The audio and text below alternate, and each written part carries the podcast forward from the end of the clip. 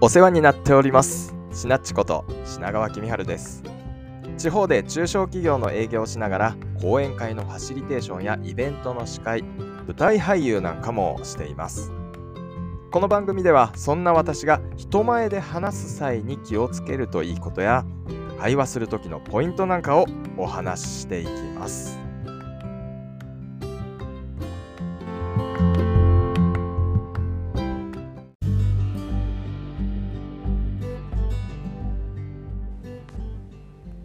今日は漏れるリアクションで乗せ上手にという内容をお話しします。漏れるリアクション何なんでしょうか。会話をしている時やっぱり相手には気持ちよく話してほしいですよね。特に自分がその相手から少しでも多くのことを聞きたいっていう時にはなるべく次から次へと喋ってもらいたいですよね。そんな時あなたが漏らす声だけで相手が乗ってくれて話しやすくなる。そんなリアクションあなたはとってますか、えー、っていうのが今日のお話です。もし実践してないようなら是非今日これを聞いて実践してみてください。それは何かというとひらがな1文字を小さめの声で伸ばして使うやり方です。しかも少々オーバーなくらいの表情付きで、えー、言葉だけじゃ分かりにくいですかね。例えばこういうものです。はあ。えー、うーん。ああといった感じです。これを相手が喋ってる最中喋ってる最中に発するんです。そこにかぶせるような感じですね。理由は簡単で相手にとってはあなたに伝わっていることが実感できるからです。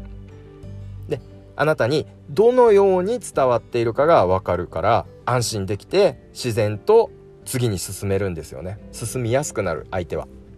どのようにっていうのがはあって言ったら感心してくれてるんだなえーって言ったらちょっと疑問符が出てるんだなとか、えー、そういうことがわかると思うんですよね。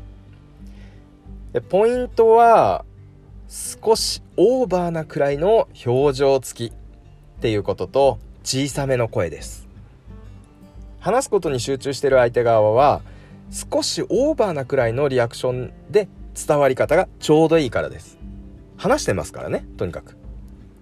もう一つ小さめの声にすることで相手のしゃべりを遮らずに相手も話し続けていいんだっていうふうに無意識のうちに判断して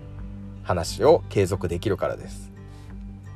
実はこの漏れるリアクションはさらに便利な使い方もあります。自分の言葉も挟みやすくするんですよ。漏れるリアクションがない時に質問でも挟もうとするとタイミングを測るのは大変です。何もリアクションせずにここだと思ったら言葉がかぶっちゃったりね、えー、大変だと思うんですよ。でも漏れるリアクションを取ったまま相手の言葉の切れ目になった瞬間にあなたが言葉を挟むんですよ。そうするとあら不思議。言葉を挟みやすいし相手もなんとなくもうすでに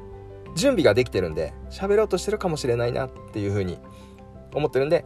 スムーズなんです。